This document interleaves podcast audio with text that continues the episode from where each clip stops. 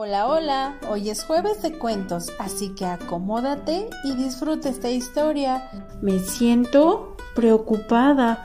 Un cuento escrito por Ryan Moses, ilustraciones de Mike Gordon. Cuando estoy preocupada, me siento como un perro que no encuentra su hueso, como un globo que va perdiendo aire, como un pajarito que sabe que un gato está muy cerca. Cuando estoy preocupada, siento una nube gris sobre mi cabeza y mariposas en la panza. Se me arruga la frente.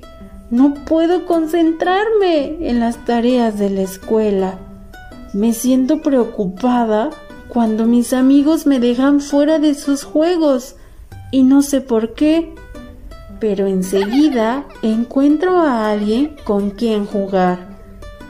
Me siento preocupada cuando debo leer una poesía en un acto de la escuela y todos me miran a mí, pero todo mejora en cuanto comienzo a leerla.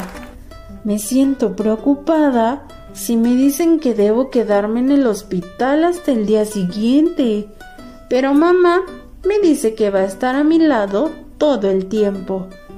Me siento preocupada cuando sé que me van a tomar una prueba de natación, pero todos me dan aliento cuando paso y me olvido de lo que sentía.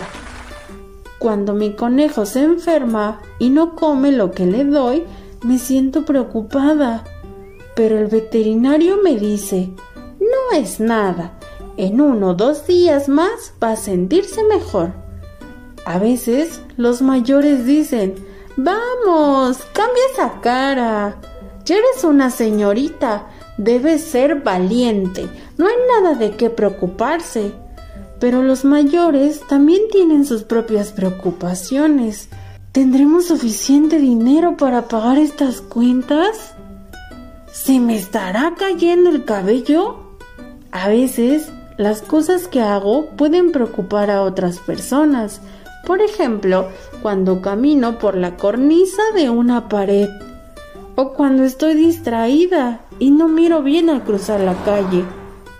Cuando estoy preocupada, me siento mejor si pienso en cosas lindas y agradables, como ir al cine, jugar con papá o usar la computadora me siento mejor si puedo hablar con alguien acerca de mis preocupaciones, aunque sea con mi vecinito.